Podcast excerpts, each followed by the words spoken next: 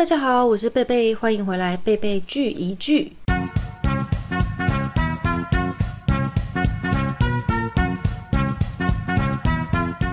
那么今天是第九集啦，今天来跟大家介绍一部台湾自己的台剧吧。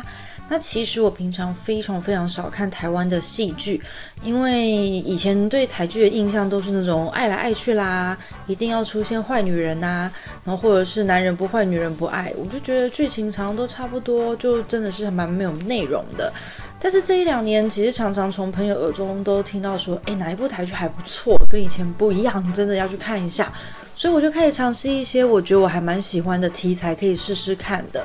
那么今天呢，就是要跟各位介绍这一部去年非常红的片子，叫做《想见你》。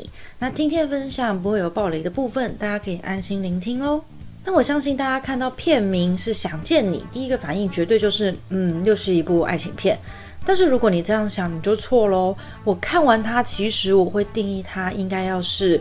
穿越悬疑爱情片，它是包装成爱情片的穿越悬疑片，也是我生平第一次一口气就把它看完的台剧。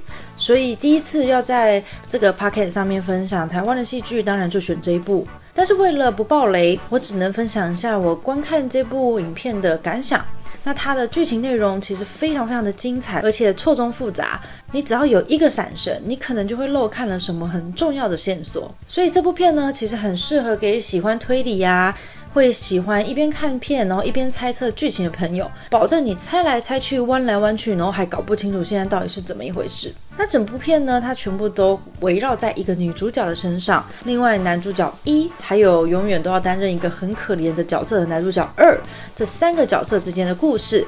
虽然他们就是分别是三个不一样的演员，但是他们却是超级多个在剧本里面不一样的角色。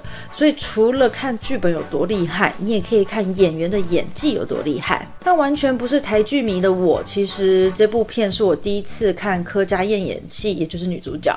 那不得不说，我觉得演的真的很好，把每一个角色都演得惟妙惟肖，几乎是能够第一眼就看出来啊，她现在演的是谁，她演的是谁的这样的差异。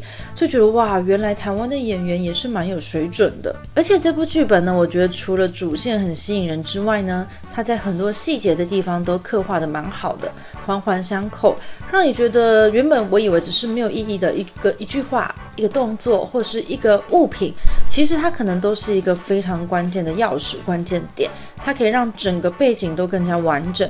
那整部片呢，在我看完结局之后，还会一直一直不断在脑中思考每一个细节，慢慢的品味它，甚至我会迫不及待的很想跟人讨论一下剧情。那当然，每一部片其实都会有一点遗憾，还有我自己每个人觉得的缺点。这部我觉得结局来说，我并不是很喜欢，而且有一些角色的行为，我觉得有点太过于刻意了。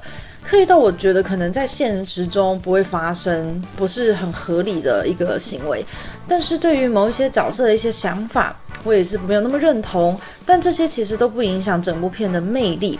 它真的是第一部我觉得剧本超级有深度的台剧。希望跟我一样对台剧没有什么兴趣的朋友，或是以为它是爱情片的朋友，可以给他一个机会。那正在找好看的悬疑片的你，也不要错过喽。那我们今天介绍就到这边，我们下次见啦，拜拜。